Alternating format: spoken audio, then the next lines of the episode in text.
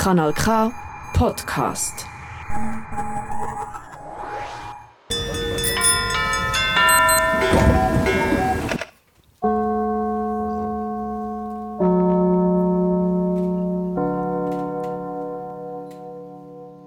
Ein offizielles ganz herzliches Willkommen. Schön sind ihr alle da. Die letzten tröpfeln da noch rein. Wunderbar. Mein Name ist Selin Verdelis. Heute neben mir begrüßen darf ich den Jab Achterberg aus dem rund 5 Kilometer entfernten äh, Schinznach Dorf. Bravo.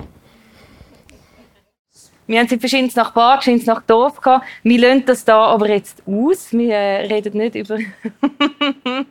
genau, gut. Ähm, vorweg ganz, ganz großes Dankeschön ans Odeon-Team, das das möglich macht, die spannenden Gespräche, äh, die wir da dürfen führen im Rahmen von dem Odeon-Tag. Äh, das Odeon für Zuhörerinnen, Zuhörer, die jetzt vielleicht die Heime die Podcast-Folge hören, das ist ein Kulturhaus Bruck, gerade beim Bahnhof, schon über 100-jährig. Was das für eine Rolle in deinem Leben spielt, ja, da äh, reden wir nachher auch noch drüber. Du bist Schauspieler, Sprecher, du, bist, du singst auch. Ähm, ich habe natürlich im Vorfeld in Erfahrung gebracht, dass du im Odeon schon fast ein bisschen zum Inventar gehörst. Ja. Wenn man das so darf sagen Ja, das Ähm, darf man. äh, wieso kennen dich denn da äh, gefühlt so viele Leute und wieso äh, ist das ist die Aussage gefallen, dass du eben eigentlich praktisch zum Haus gehörst? Ja, also ich finde es die schönste Bar, wo ich und übrigens auch meine Frau sich sehr wohl fühlt und fühlen. Es hat ein ganz tolles junges Team von äh, Personal. Die schmeißen das einfach wunderbar und ja, das ist so es, daheim sie Gefühl. Sie sind total nett und lieb und äh, das ist ein, ein Aufschnaufen äh, um die Apero-Zeit. Ich treffe mich dann hier meistens mit meiner Frau, die kommt von Zürich, von der Arbeit und ich komme aus Schins nach Dorf mit dem Fahrrad oder mit dem Bus und äh, dann trinke ich hier mein Falkenbier und meine Frau das wunderbare Naturale. Das ist nicht Aperol Spritz, sondern viel besser. Bio. Äh, also das stimmt einfach. Und dann haben sie auch noch so ein tolles Kulturprogramm. Tolle Filme, die kommen immer ganz schnell. Äh, äh, gute Bühnenkunst. Es, einfach, es stimmt einfach. Und ich habe wirklich mal gesagt, ohne Odeon weiß ich nicht, ob ich dann immer noch in diesem Aargau wäre. Wir haben ein tolles Haus in, in Schinsterdorf gefunden und auch dort wohnen tolle Menschen. Äh, aber das hier ist eine, eine Bereicherung sondergleichen. Uns. So, jetzt ist genug. Genug. ja. Super. Soll ich das, das, die Lobeshymne noch mal wiederholen? Ich kann gerade sagen, die Gratiswerbung war da nicht geplant. Mitunter, dass ich eben das gehört habe, von wegen, du gehörst zum Inventar, hat mir auch, ich habe mich so ein bisschen umhören über dich. Wer ist der Jab Achterberg? Weil ich muss ehrlich sein, ich habe dich vorher auch nicht gekannt. Schande. Besser spät als nie. Und äh, dann habe ich ganz viele Leute so ein bisschen gefragt und ich habe so gemerkt, eben einerseits man trifft dich da, aber es gibt auch so ein bisschen eine Faszination Jab Achterberg. Kannst du dir vorstellen, warum und wieso? Das finde ich jetzt ganz schwierig. Faszination. äh, Ich glaube, ich bin ein, ein, ein sympathischer Zeitgenosse. So viel, glaube ich, kann ich ohne rot werden sagen. Aber was dann die Faszination ausmachen soll, ich weiß es nicht. Vielleicht, weil, weil ich mich mit den Leuten hier äh, hinter der Bar und davor auf einer Stufe fühle und, äh, und den Austausch sehr schätze, das Interesse. Junge Leute sind sowieso, äh, finde ich, interessant und spannend und äh, ja. Vielleicht ist es speziell, dass ein, ein so ein eher älterer Herr äh, sich dafür interessiert. Ich weiß es nicht. Das, das müssten die anderen sagen, was, was mein Faszinosum ausmacht. Das kann ich nicht selber. Mein erster Eindruck von dir war schon mal auch sehr offen und natürlich auch so das Erzählerische, wo du auch überhaupt auch mitbringst, nur auch so im Gespräch, wo wir vorhin die Viertelstunde, bevor es losgegangen ist, zusammen geredet haben. Das Erzählen, von wo kommt äh, mhm. die Faszination bei dir, wo du so sagst, hey, das habe ich zu meinem Beruf machen. Ja, ja. Hast du schon als Kind der, der mhm. äh, im Mittelpunkt war, Geschichten erzählt hat? Das ist schon ähm, äh, ein bisschen so.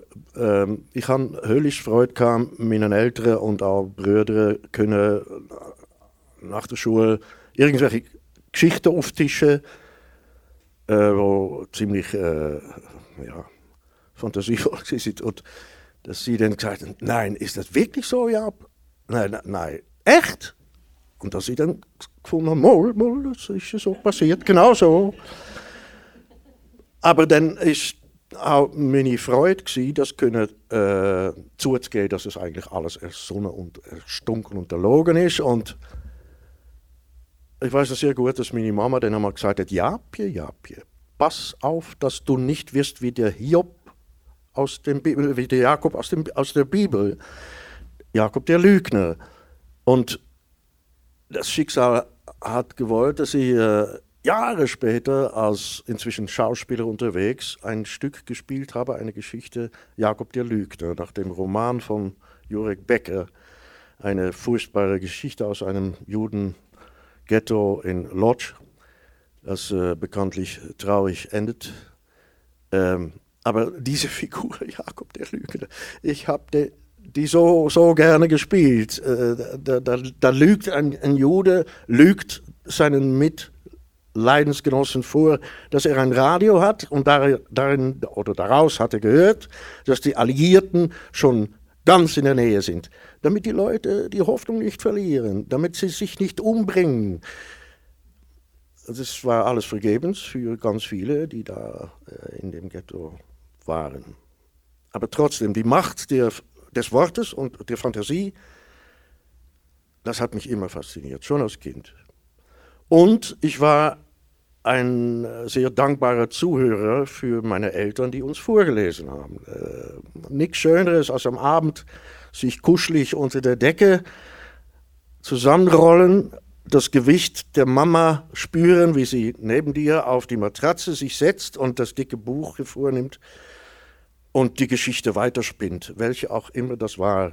Ganz viele Vorlesestunden haben meine Kindheit und mein Leben bereichert und ich habe die Freude äh, wie weiter gelebt, indem ich jetzt selber Geschichten erzähle und immer wieder überrascht und erstaunt bin, wie das funktioniert, dass man eigentlich mit ganz wenig Mitteln ohne theatralischen, äh, ich brauche kein Bühnenbild, ich brauche kein, ich brauche eigentlich fast nichts, nur meine Stimme und eine gute Geschichte, die ich leider nicht selber schreiben kann. Darum muss ich immer andere Geschichten, die anderen aufgeschrieben haben, äh, muss ich die nehmen als Stoff. Aber das funktioniert und die Menschen sagen mir immer, oh herrlich, ich könnte Ihnen noch eine Stunde zuhören oder so. Oder ich habe alles gesehen, alles gesehen. Ich habe zwar das Buch gelesen und weiß, dass es noch viel, viel mehr gab da drin, und das haben Sie weggelassen, Herr Achterberg, aber trotzdem, es war alles da. Also diese Behauptungen, Behauptungen äh, wahrmachen, das ist, finde ich, total reizend. Es ist eine arme Form von Theater. Es gibt auch ganz andere tolle, reiche Formen auch Stücke gespielt mit Ensembles und so. Also wieder was anderes. Aber allein ein Mensch, allein der eine Geschichte erzählt und die Leute sind dabei und haben zwei große Uhren am Kopf und gehen glücklich irgendwie und beschenkt nach Hause. Das ist eine sehr dankbare Aufgabe, die mir immer wieder Freude macht. Also ich glaube, ich sitze mich schon aus zwei. Also ich glaube, es erzählt wirklich einfach. Ähm, du hast vorhin erwähnt, gute Geschichte. Was ist denn für dich eine gute Geschichte? Wie wählst du deine Geschichte aus, wo du sagst, die mhm. wollte ich erzählen? Tja, die Frage habe ich mir selber auch schon oft gestellt. Und es gibt auch immer wieder Leute aus dem Publikum, die sagen, wie sind Sie auf, zu dem Stoff gekommen? Äh, wieso das Buch? Ich weiß es nicht, es, springt mich an oder eben auch nicht. Und wenn ich zurückschaue, welche Geschichten ich ausgewählt habe, dann sind die so unglaublich unterschiedlich. Äh, angefangen mit äh, Du bist meine Mutter, wo ich einen, eine demente alte Dame spiele und ihren Sohn. Äh, über Die Pest von Albert Camus und Oberst Chabert von Balzac und die Geschichte von Herrn Sommer von Patrick Süßkind und was war da noch alles. Und jetzt neuerdings dann mein neuestes Stück, das ich auch hier spielen werde, Hiob von Josef Roth, ein wundervoller Roman. Ah. Das übrigens bekam ich geschenkt von einer Kollegin. Ich spielte ein Zwei-Personen-Stück vor langer, langer Zeit, in 1995. La Musica 2 von Marguerite Duras. Und die Schauspielerin, mit der ich spielen durfte, eine sehr versierte deutsche Kollegin. Ich stand damals total am Anfang meiner Karriere. Ähm, die schenkte mir das Buch Hiob zur Premiere. Und ich las das damals und war hin und weg. Und auf der Suche nach einem neuen Stoff für ein weiteres Solostück stand ich vor meinem Bücherschrank und sah das dünne Bändchen, rot, vom Josef Roth. Ich dachte, Mann, das wäre eine Geschichte, wenn ich die erzählen könnte. Aber da muss dann so viel weg. Das sind 240 Seiten und davon dürfen etwa 30 bleiben. Stell dir das mal vor zusammenstreichen. Ja, aber das ist alles so schön. Was weg, was nein, das, na, das brauchen wir doch. So, dass der Faden doch hält und die Farbenreichtum der Sprache drin ist und die, die Figuren. Naja, das ist die meiste Arbeit. Nachher kommt das, die Fleißarbeit, das Auswendiglernen und äh, dann das Vortragen. Das muss man natürlich mit belebter Seele machen, aber die größte Arbeit ist, so einen Roman einzudicken, so dass, es, dass die Geschichte trotzdem funktioniert. Aber eben sehr unterschiedliche Bücher, total unterschiedlich. Ich stand mit meiner Frau in, auf der Expo 2002 war das, glaube ich, in, vor einem Pavillon in, in uh, Murten. Da musste man anderthalb Stunden anstehen, um da überhaupt reinzukommen. Und ich hatte ein kleines Reklambüchlein mit dem Stück, mit der Geschichte äh, Oberst Chabert von Honoré de Balzac. Und ich las meiner Frau, so gemurmelt, ihr direkt ins Ohr, in diese Schlange von Wartenden, habe ich ihr das, die Geschichte vorgelesen. Dann hat sie gesagt, irgendwann nach drei Viertel äh, der Länge, hat sie gesagt, das musst du machen, das ist, das ist eine geile Geschichte. Da ist eine Geschichte drin. Und so hatte ich das noch nicht wahrgenommen. Und dann habe ich angefangen zu streichen und äh, wegzulassen und äh, das daraus. Klingt, das klingt ja immer sehr einfach, das mit dem Streichen und Weglassen. Aber das ist ja etwas vom Schwierigsten. Das ist unheimlich schwierig. Das bringt mich auch immer wieder in unterschiedlichen Intensitäten zur Verzweiflung. Auch, auch Hiob, das ist ein ganz langer Prozess, war das, äh, dass ich oft kurz vor der Verzweiflung stand und zu meinem Regisseur äh, sagte, hey, ich, ich sehe nicht mehr durch, du musst helfen. Und dann liest man das halt vor als Lesung zusammen am Tisch und, und dann sagt er, ein sehr guter Mann, guter, guter Zuhörer, guter äh, Schauspieler auch, äh, ja, da ist schon noch was drin, ja. Und äh, er kommt dann zwei Wochen später und sagt, hier habe ich noch einen Strich und hier und da, das kann er eigentlich auch weg. Und, und so gemeinsam kommt man dann schlussendlich auf die, auf die Fassung, der, wo, ja, wo funktioniert. Aber es ist also hohe viel Arbeit. Pardon. Obwohl die Faszination fürs äh, Geschichtenverzählen schon als Kind da war, äh, hat es äh, ein bisschen Umwege gegeben, bis du das äh, zu deinem Lebensunterhalt hast können machen Ich habe das geübt, mal schauen, ob ich das anbringe. Du bist nämlich ursprünglich aus Holland, aus Bussum. Bussum, super. Yes, 100 Punkte.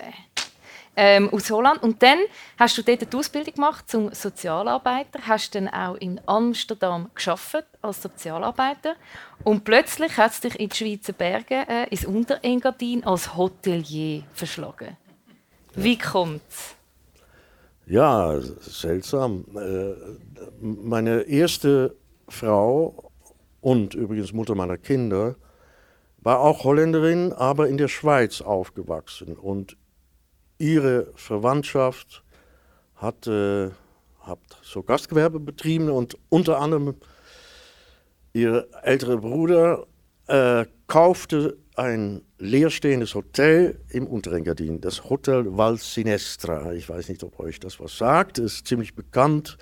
Man dreht dort inzwischen auch allerhand Filme, weil es so eine tolle Kulisse ist. Am Arsch der Welt, fünf Kilometer vom nächsten Dorf entfernt, über eine Schotterstraße mit 297 Kurven und zwei ganz gefährlichen Lawinenhänge. Äh, da hat er, er hat das gekauft, das Hotel, weil es leer stand und niemand mehr wollte und hat uns angerufen, meine damalige Frau und mich, habt ihr nicht Bock, das mit uns zusammen, mit ihm und seiner Frau zum Leben zu bringen, Leben einzuhauchen.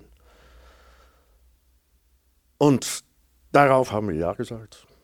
Und das war der Grund, dass ich in die Schweiz gekommen bin, das war 1978, am 1. April, kein Witz, nahmen wir das wenige, was wir besaßen, in unserem VW Käfer mit einem kleinen Anhänger. Im Anhänger auch eine Katze, weil die stank so vor Nervosität, hat die ständig im Auto gepisst und geschissen. Und dann haben wir die Katze halt in Gottes Namen im Korb in den Anhänger getan, damit wir das aushalten konnten, diese neunstündige Fahrt. Da kamen wir am Zoll, Basel, Weil am Rhein, Papiere bitte und plötzlich von hinten, miau. Er konnte es nicht glauben. Er hat gesagt, höre ich da eine Katze? Ich gesagt, ja, ja, es tut, tut, uns wahnsinnig leid, aber es, es ging halt nicht anders. Er hat gesagt, das ist Tierquälerei, aber jetzt fahren Sie augenblicklich weiter und schauen Sie, dass Sie in das Engadin kommen und dann laden sie die Katze aus und sind dann ganz lieb zu diesem Tier. Ja, das war der Anfang. So kam ich in die Schweiz. Katz äh, nee, hat die Umgebung auch auskundschaftet. Dann kam aber die Jagd im September und da war sie dann plötzlich nicht mehr da. Ich habe nicht gefragt. Wir haben sie nicht mehr gesehen. Was ist dir äh, außer dieser Fahrt dort schon noch geblieben aus dieser Zeit? Ich meine, es ist schon ein taffer Wechsel, Amsterdam äh, ja. zum Arsch von der Welt, in dem unteren Gardin. Ja. Äh, was ist was? Was dir schon noch geblieben ist aus dieser Zeit? Aus, aus der, der Zeit, Zeit, in Holland? Nein, nein, nein, nein, nein. aus dieser Zeit nach Weil dort habe ich nämlich als Student schon angefangen, Theater zu spielen. Es war ein alter Wunsch von mir. Äh, als ich Abitur machte, war ich äh, 17. Da ging ich zur Schauspielschule in Amsterdam, um zu fragen, äh, wie das eigentlich ist, wie man da reinkommt und so. Und dann habe ich gesagt, äh, Sie sind zu jung, machen Sie zuerst mal was anderes. Wenn Sie das dann in drei, vier Jahren immer noch wollen, dann können Sie mir vorsprechen. Und dann, und dann habe ich mich für die äh, Sozialarbeit entschieden. So. Und dann kam diese wahnsinnige Chance, ein Hotel in der Schweiz mitzuführen. Und haben zu dem Ja gesagt. Das war auch eine ganz spannende Zeit. Das, äh, wir mussten alles machen. Wir hatten fast, fast keine Angestellten, gar kein Geld. Also haben wir alles selber gemacht. Meine Frau hat gekocht.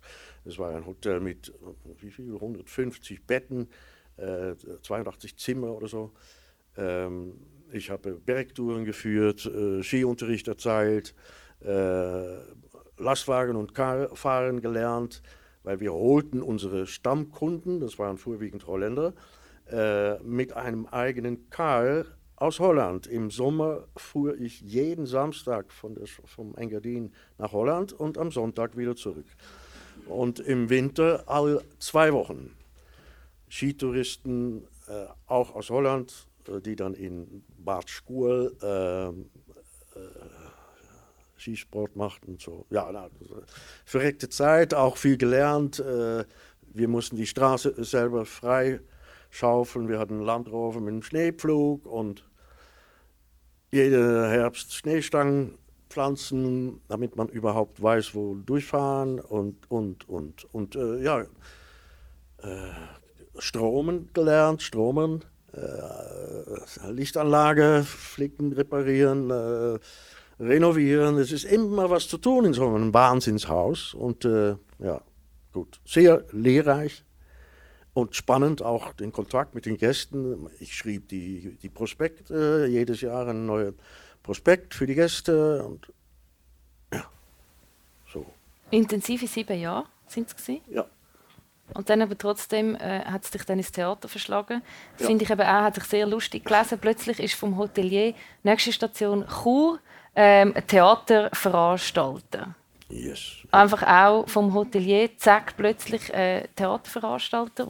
Ja, das kam so. Ich hab, wir, wir zogen um nach Chur, wo ich mich sofort anmeldete als Laienspieler für eine Freilichtaufführung. Das große Verein Freilichtspiele Chur, das ist ein Begriff.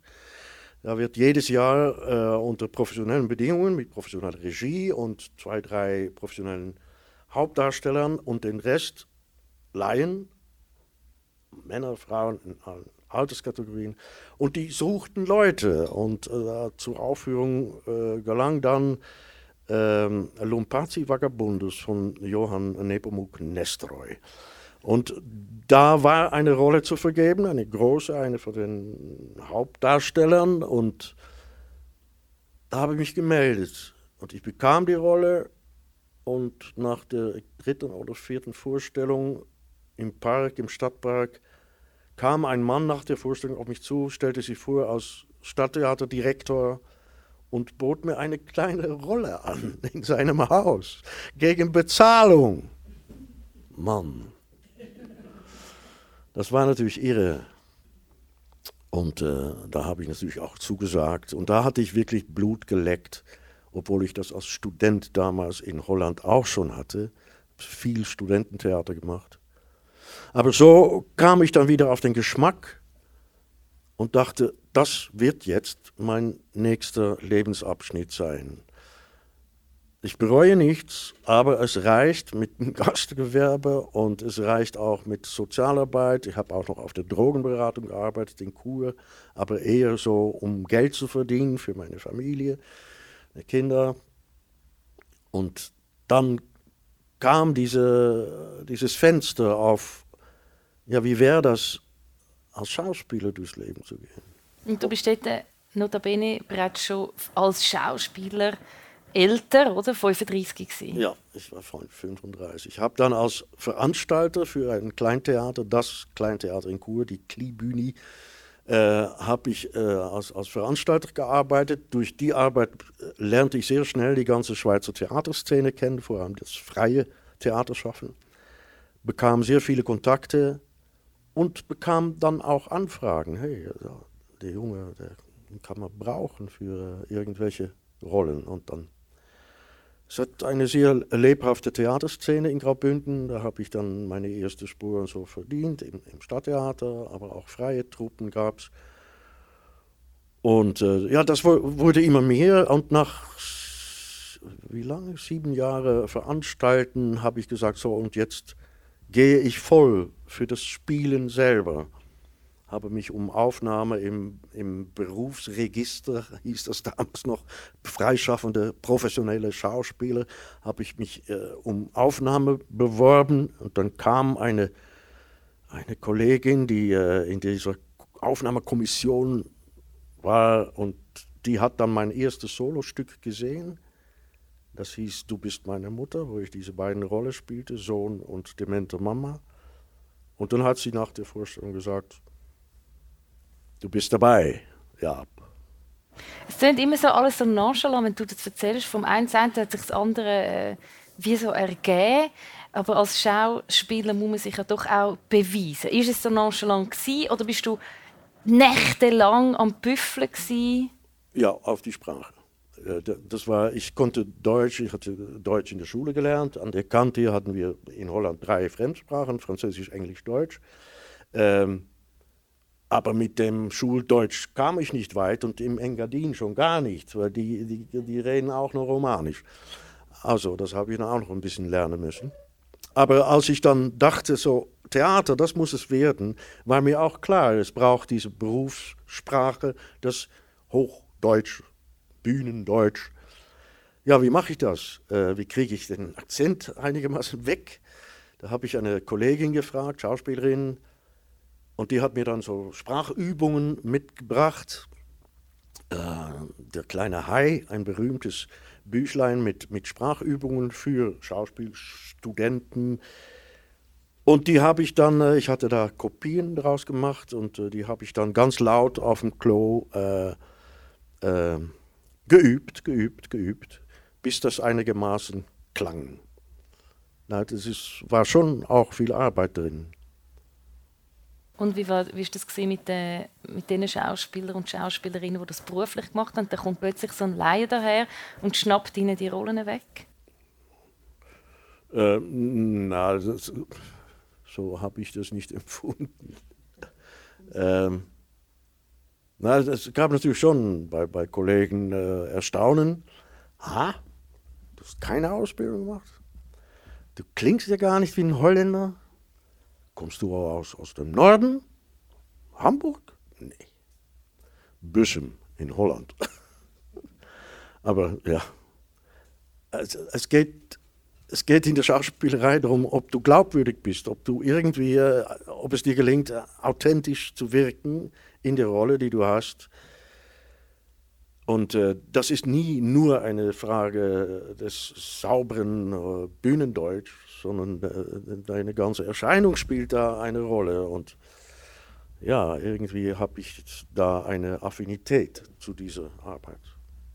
Du hast es vorhin eingangs schon mal erwähnt, du hast äh, das, das Einstudieren von der Seele, hast du den Ausdruck gebraucht, äh, um so Geschichte einstudieren.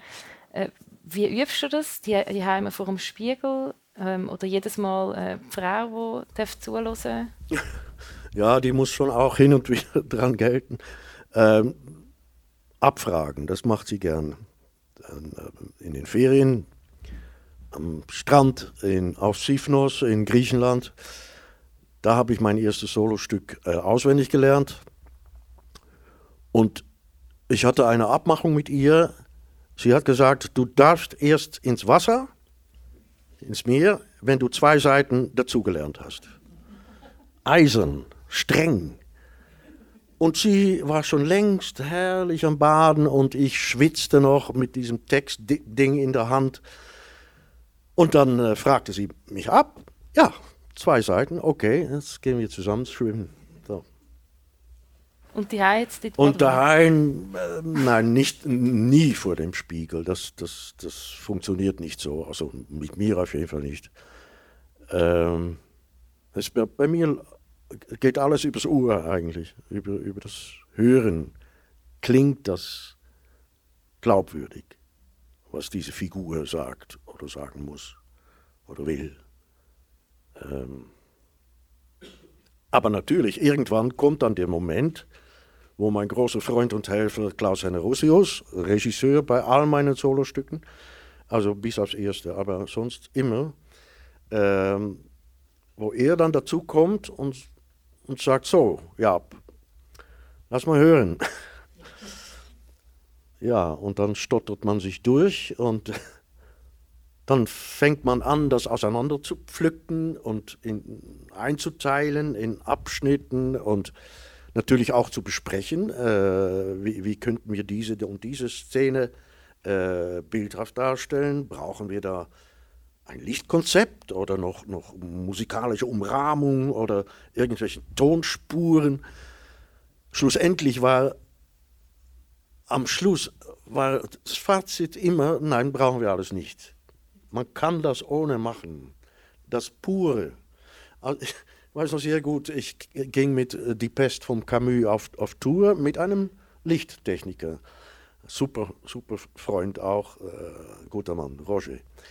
Und irgendwann, ich glaube, bei der zweiten Vorstellung kam eine berühmte Kollegin, also ziemlich äh, bekannte Schauspielerin, Nicola Weiße. Äh, kennt vielleicht jemand. Ähm, die kam nach der Vorstellung auf mich zu und sagte: Ja, lass das Licht weg. Du brauchst das alles nicht. Wir hatten für jede Szene und das war eine Szene in der Beiz, das war eine Szene auf der Straße, äh, beim äh, Dr. Rieu zu Hause, in seiner Stube. Da hatten wir für all diese Szenen, da waren glaube ich 21, Lichtstimmungen entworfen. Und Nicola sagte, lass das weg. Das bringt eigentlich nur Unruhe. Es funktioniert ohne. Du machst es so, dass sofort klar wird, was die Sache was die Situation ist. Und dann habe ich, ja, eigentlich mit Verdruss zum Roger gesagt, äh, ich, hat, ich werde es jetzt allein probieren. Nachdem wir fast ein Jahr lang noch auf Tour waren, zu, zu zweit.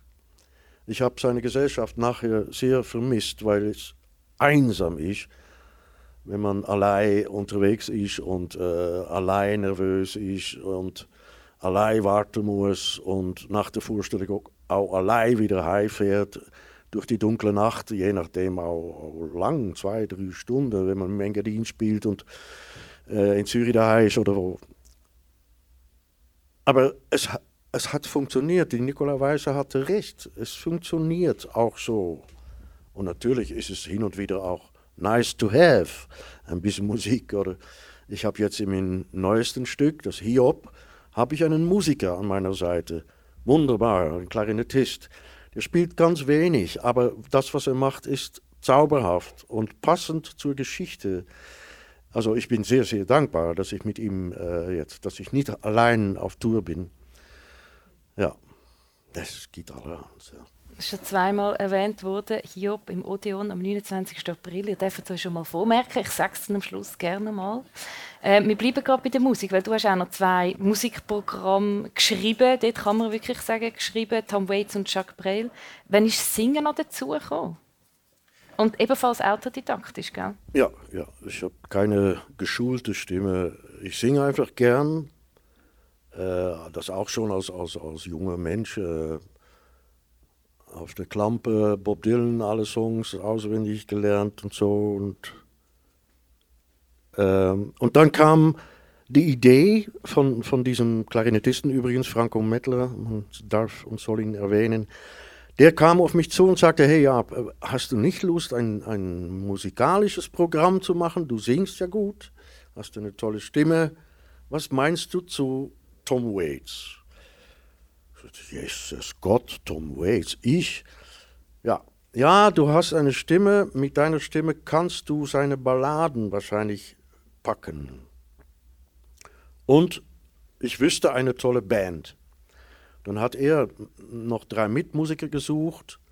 Da hatten wir also Klarinette, äh, äh, Quetschkommode, wie, wie sagt man, äh, Harmonika, äh, Handorgel, äh, Kontrabass und noch ein äh, Posaunist und er als Klarinettist Saxophon.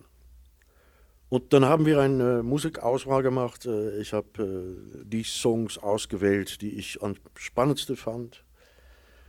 Und da habe ich dann Zwischentexte dazu geschrieben, äh, in denen ich erzähle, was sich in den Songs, worum es da eigentlich geht, weil es ist äh, ziemlich Slang, was der Herr Waits da zusammengeschrieben hatte. Das versteht nicht jeder Schweizer, jede Schweizerin. Äh, also ist es hilfreich, wenn man etwas zu den Liedern sagt. Äh, das schätzen die Leute auch total. Äh, und es kann auch noch lustig sein, äh, irgendwelche Anekdoten da einzuflechten und so. Ähm, ja, und mit dem sind wir dann ziemlich auch äh, auf Tour äh, auch da in Odeon. Äh, vielen Dank, Stefan, immer noch. Äh, ja, das habe ich sehr gern gemacht. Das hatten wir zwei, drei Jahre lang äh, im Programm, glaube ich. Und dann kam die Idee, Jacques Brel, ein mir vertrauter Chansonnier aus in Holland ist der eigentlich viel, viel bekannter als in der Schweiz, weil er war ja Belgier. Äh, und er hat sogar auch in auf Holländisch textet. Das berühmte Lied Ne me quitte hat er aber auch auf Niederländisch geschrieben, Laat me nicht allein. Und so noch verschiedene äh, Lieder. Und das reizte mich ungemein. Da hatten wir ein bisschen andere Besetzung, ein Pianist, auch wieder der Klarinettist äh, Franco und ein sehr guter Kontrabassist.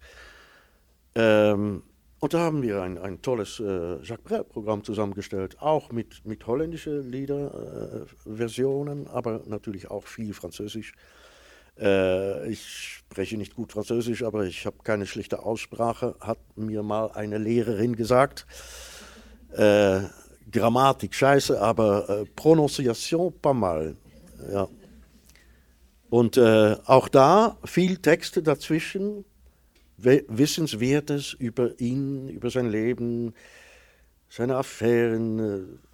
Äh, ja, reichhaltig, schön zum Erzählen auch. Und auch das wurde an vielen Orten wärmstens empfangen und geschätzt. Ja.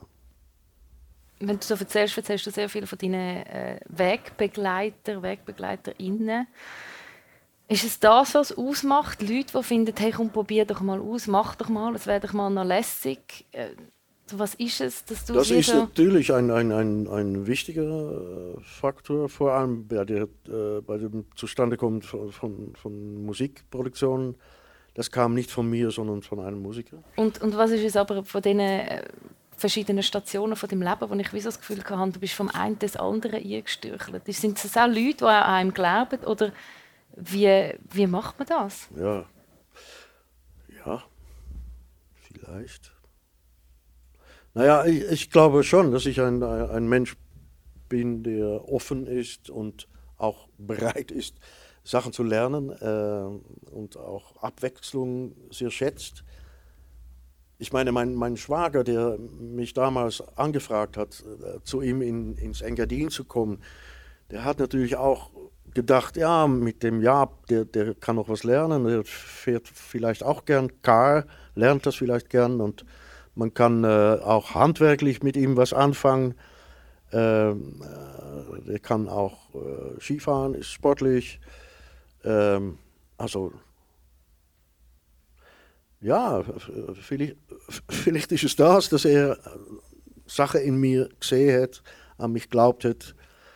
Ähm, und so passiert das dann wieder. Ja, das, das komische Büchlein, das ich meiner Frau vorlas, das gab mir ein Theaterleiter aus Zürich, Oberst Chabert von Balzac. Ich hatte noch nie von, von dem Stück, von dieser Geschichte gehört. Und äh, er hatte das an jemandem, ein Kollege, geschenkt, gesagt, das wäre doch eine Geschichte für die Bühne. Der sah gar nichts drin. Und so kam das Büchlein bei mir.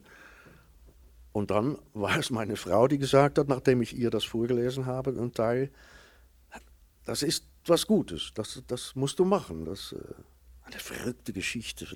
Ein aus, aus dem Massengrab aufgestandener Oberst mit, mit, mit schweren Verletzungen am Schädel und der kehrt zurück vom Schlachtfeld, kommt zurück nach Paris, wo er ein, ein, ein, ein eigentlich ein, ein sehr angesehener Mann war, mit mit äh, auch Besitz, ein vermögender Mann und seine junge Frau war inzwischen mit einem anderen verheiratet, weil alle dachten, der sei schon längst tot. Der ist umgekommen und der steigt aus dem Grab und meldet sich zu Hause und ein, eine Wahnsinnsgeschichte. Also, Aber toll. Merken, wie du selber von der Geschichte äh, fasziniert bist. Ja, das ist die erste Voraussetzung. Es muss mir was sagen. Also, ich habe vorhin das, der Begriff Anspringen gebraucht. Das, das, das, war eigentlich immer mit all, all diesen Büchern. Ah ja, und die Pest, das war auch eine schöne Geschichte, wie das zu mir kam.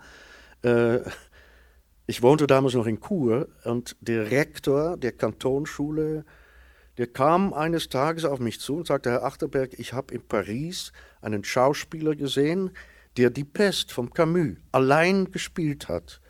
Ich weiß nicht, wie er das gemacht hat. Ich habe hier seine französische Fassung. Übersetzen Sie das und führen Sie das auf Deutsch auf. Ich war total, ja, das kann ich gar nicht übersetzen, so, so gut kann ich nicht Französisch und so. Und dann, aber irgendwie war die Aussicht, ich kannte das Buch natürlich, ich hatte das als Schüler schon gelesen, Die Pest, das war Pflichtlektüre, früher Französisch. Und dann haben wir eine, eine Frau, eine junge Frau gefunden, die äh, Übersetzerin beherrscht, Übersetzerin Deutsch-Französisch, die hat im Roman, in der deutschen Fassung des Romans, die Stellen gesucht, die der Francis Huster, der berühmte französische Akteur, ähm, für seine Fassung ausgewählt hat. Dann hat sie die deutschen Stellen rausgefunden und aneinander gesetzt. Und dann hatten wir ein Manuskript mit 20 oder 21 Szenen, die alle irgendwo anders spielten, mit verschiedenen Figuren. Und dann, ich saß zusammen mit meinem Regisseur. Ja, wie kann man das spielen? Einfach nur Text, Dialoge, immer der Hauptperson, die, die, die Hauptfigur, Dr. Rieu, der sozusagen der Zeugnis ablegt von dieser schrecklichen äh, Pestepidemie in Oran in Nordfrankreich, äh, Nordafrika. Äh, Wie kann man das machen? Und dann haben wir angefangen, ich habe einfach laut vorgelesen, was ich da sah. Und dann entpuppte sich die Fassung tatsächlich als ein, ein, als ein Manuskript mit Szenen. Super Dialoge, die auf den Punkt brachten, welche Figur was ist und will und hofft und tut. Super. Das hätten wir nie gedacht am Anfang, dass das möglich ist. Aber da hat der Francis Huster natürlich ein Chapeau, Chapeau, eine Riesenarbeit geleistet. Das war eine Vorleistung. Und dieser Rektor, der ein bisschen Fan war von Jaap Achterberg, der hatte, hatte mich schon ein paar Mal gesehen in verschiedenen Produktionen, und der glaubte daran, dass ich das kann. Na, schön. Dann probieren wir das mal. Andere Leute, die einem glauben, Offenheit, ja. aber auch Mut, weil ja. Du selber hast, oder hast du selber auch schon Zweifel gehabt und denkst, das kann ich nicht, das bringe ich nie an. Ja. Das klingt für mich jetzt eben nicht so. Es klingt für mich so, als wärst du bei allem einfach, ja, probieren wir mal, schauen wir mal. Ja. Das haben meine Kinder hin und wieder auch gesagt. Papa, dass du dir traust. Also, die haben den Aspekt auch gesehen, dass ich ein, ein mutiger Mensch bin. Also in dieser Hinsicht. Ähm, Wo bist du nicht mutig? Puh. Ah, da kommen wir auf die heutige Zeit zu sprechen. Es macht mich, es macht mich so traurig, was jetzt abgeht. Ich komme aus einem überzeugten pazifistischen Nest. Meine Eltern sind mit uns Jungs an Friedensdemos gegangen vor eben. Und äh, der Glauben an, an den Pazifismus war ganz stark und ich bin eigentlich immer noch der Meinung, dass das der beste Weg ist. Ich glaube nicht an, dass wir uns jetzt doch wieder streng hochrüsten müssen, um solches zu vermeiden. Bezweifle das, bezweifle das sehr. Aber es macht mich klein, also apropos Mut, es macht mich auch mutlos oder verzweifelt. Ähm, weiß nicht gut, wie ich umgehen muss mit, dieser, mit diesen Fragen, die sich jetzt stellen. Ich merke, dass ich sehr nah am Wasser bin. Ähm, es saugt Energie es, ich finde es sehr schwer, zuversichtlich zu bleiben. Und ich merke, ich muss fokussieren auf das, was ich kann. Und ich freue mich auch sehr, dass ich endlich wieder nach langer äh, Lockdown-Pause spielen darf. Freue mich auf jede Vorstellung. Und eine Zeit lang war ich so verzweifelt durch Corona, dass ich dachte, vielleicht muss ich aufhören. Äh, ich packe es nicht mehr. Weil das sind Berge, die ich jeweils auch wieder besteigen muss. Das wieder auswendig lernen. Wenn der Stoff als Jahr gelegen ist, dann muss ich viel Arbeit äh, leisten, um das wieder aufzufrischen. Und, äh, aber irgendwann habe ich dann doch gedacht, doch, äh, ich lasse noch nicht los. Und es erfüllt mich auch wieder mit Freude. Das, daran halte ich mich fest als gegen als Gegenpol sozusagen. Ja, genau. Ein Gefühl, wo glaube also hast du schön beschrieben, wo es glaube vielen äh, da innen im Moment so geht, so eine Ohnmacht ähm, in der heutigen Zeit, ähm, vom Mutlosen, vom von dem Kräftezehrenden zum Mut machen. Ähm, du bist 35 gewesen, wo du in Schauspielerei bist. Wenn wir jetzt da jemanden in dem Raum haben oder irgendwie Zuhörerinnen, Zuhörer, die Heime, die finden, oh, ich habe eigentlich von dem einmal lang geträumt. Du bist sogar dem Fall noch, noch ähm, älter gewesen, wo du dann voll aus der Theaterveranstaltung in die volle Schauspielerei bist. Was gibst du so Leute mit auf den Weg, den Traum nicht aufzugeben, sondern weiter daran zu glauben? Oh, Finde ich schwierig. Ähm, ja, du musst es einfach wählen. Ähm, ich kriege sehr oft die Frage, wie, wie haben Sie das auswendig gelernt? Wie macht man das? das äh, ja, man muss es wählen. Man muss es im Kopf wählen haben und äh, dann ist es auch ein Geschenk, wenn man es da hat und abrufen kann. Ähm, dann ist das etwas Wunderbares. Aber eben, es ist schon auch mit Arbeit verbunden. Also ich habe sowieso immer denkt, man wählt ja nicht nach der Schule den Beruf fürs Leben. Die Zeiten sind längst vorbei. In der heutigen, auch im Bildungssystem ist so vieles durchlässiger geworden und möglich. Äh, und ich habe immer Mühe gehabt, mich festzulegen für eine allzu lange Zeitspanne. Äh, ich habe sehr zweifelt, was soll ich jetzt machen. Ich habe Abitur gemacht. Ich wollte Journalist werden. Ich wollte äh, Niederlandistik studieren, ich wollte Schauspieler werden äh, und dann bin ich auf die Sozialarbeit gekommen. Es ist nie so, so jetzt mache ich das und das bin ich dann fürs Leben. Und ich, ich habe all die verschiedenen Stationen auch nie bereut. Also ist, äh, ich habe eigentlich alles mit, mit Überzeugung und mit Freude gemacht. Aber es hat schon immer neue Impuls gegeben und dann, wo mich gereizt haben, dann. Kanal K. Liebes Publikum, eure Chance, der Jab Achterberg. Mal nicht an der Bar, sondern da auf der Bühne. Ihr dürft fragen, ihr dürft die Meinung äußern. Gibt es die Chance? Nehmt einfach ganz kurz die Hand oder einfach schnell ein Zeichen geben und dann kommt der Pascal zu euch. Lasst uns nicht im Stich. Mindestens eine Frage wäre schön.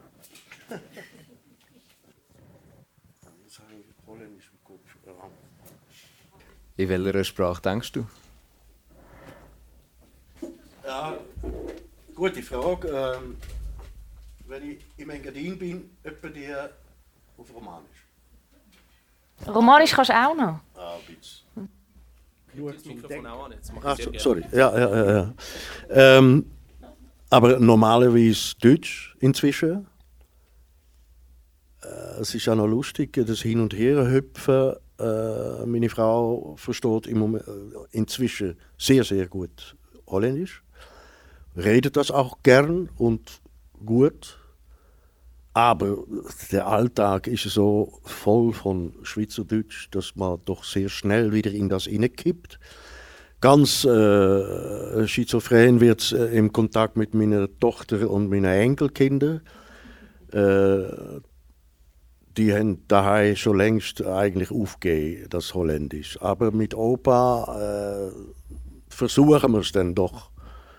Und meine Enkelin, die ist jetzt 18, die kann es auch noch recht gut. Aber der Enkel mit 16, der hat schon viel weniger gut gelernt, schreibt es auch nicht. Und da wird es schwierig. Und äh, dann ist das ein wahnsinniges Gemisch aber auch noch lustig. So. Ja. Bitte? Hat es einen Moment gegeben während deiner Schauspielkarriere, wo du das Gefühl hast, es ist wieder Zeit für einen neuen Job, eine neue Karriere? Ähm, nein, es ist noch nicht so weit. Also, wie ich vorhin erwähnt habe, in der Corona-Zeit habe ich äh, so Anzeichen von Verzweiflung äh, erlebt, ob ich das noch packe. Äh, aber inzwischen bin ich über den Höger über und spiele jetzt wieder mit Freude. Ähm, aber es ist noch zu früh für ein nächstes Projekt. Äh, ich bin nicht so äh, wie gewisse andere Kollegen, die jedes Jahr ein neues, neues Stück rausbringen. Das kann ich gar nicht. Das ist äh, viel zu viel. Ich brauche eine lange Anlaufzeit, äh, Stoff auswählen und bearbeiten und dann möglichst lange spielen, sicher zwei, drei Jahre im Repertoire haben. Was, woran ich jetzt umstudiere, ist, ich will ums Verrecken noch etwas mit Musik machen, aber ich weiß nicht gut was. Ähm, spucken mir verschiedene äh, Sachen durch den Kopf. Vielleicht einmal, das tönt ja auch so überheblich, aber Jabs Auswahl oder so. Es, es gibt Lieder, die mich begleiten schon ganz lang und uh, The Times They Are Changing uh, gehört dazu äh, oder Masters of War, auch von Bob Dylan, was heute wieder sehr, sehr aktuell wäre. Aber auch andere, andere Sachen, Lieder von Theodorakis oder Leonard Cohen. Äh, ja. Du hast gesagt, du hast noch nie, nie etwas selber geschrieben und du könntest das auch nicht. Nein. Was macht dich das so sicher? ja. Hast du es schon mal ausprobiert? Ja, ich habe äh, so als, als Pubertierende habe ich Lyrik verfasst. über die Liebe und vor allem über die äh, unbeantwortete Liebe. Und äh, das, das ist alles nichts geworden. Eine Zeit lang habe ich gedacht, wow, das ist richtig gut, was ich da mache. Es ist Schrott. ähm, und längere Texte. Ich schreibe sehr gerne Briefe. Ähm, das kann ich auch nicht schlecht. Ich formuliere, glaube ich, recht gut. Inzwischen auch auf Deutsch. Ich, ich kann schon mit der Sprache, aber zum ein Buch schreiben oder einen Theatertext, muss ich äh, eine zündende Idee haben oder eine Geschichte, die dir kommt und wo du Nee, sorry. Äh, leider nicht. Ich würde eigentlich ganz gern äh, sowas können. Es gibt Autoren, die ich extrem bewundere. Ich habe dir gegenüber vorhin erwähnt, Jasmina Reza. Das ist eine französische Theaterautorin, die grandiose Stück geschrieben hat und schreibt. Ganz äh, humorvoll, aber scharf und zynisch zum, zum, zum Teil auch, aber hervorragend auch zum Spielen, ein, ein, eine Wucht für Schauspielleute. Das, das würde ich auch gerne können, aber das kann ich definitiv nicht. Das kann sie. Und äh, wir müssen da nicht alle alles können. Das, äh, ich finde, ich kann recht viel.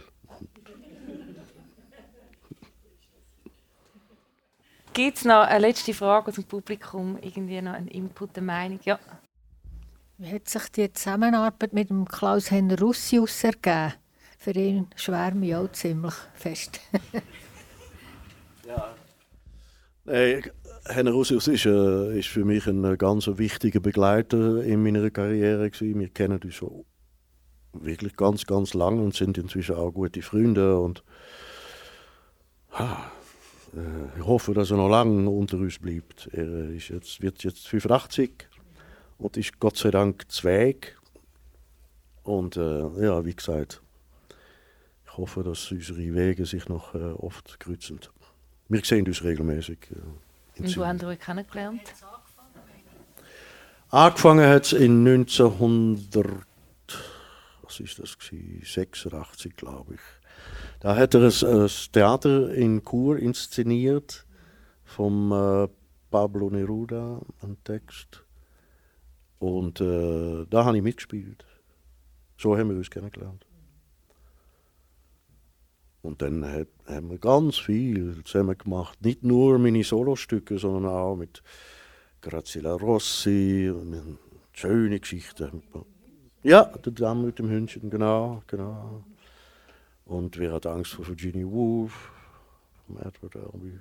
Ja, ganz viel. Ja, er ist ein total wichtiger Partner für mich. Ja, viel gelernt.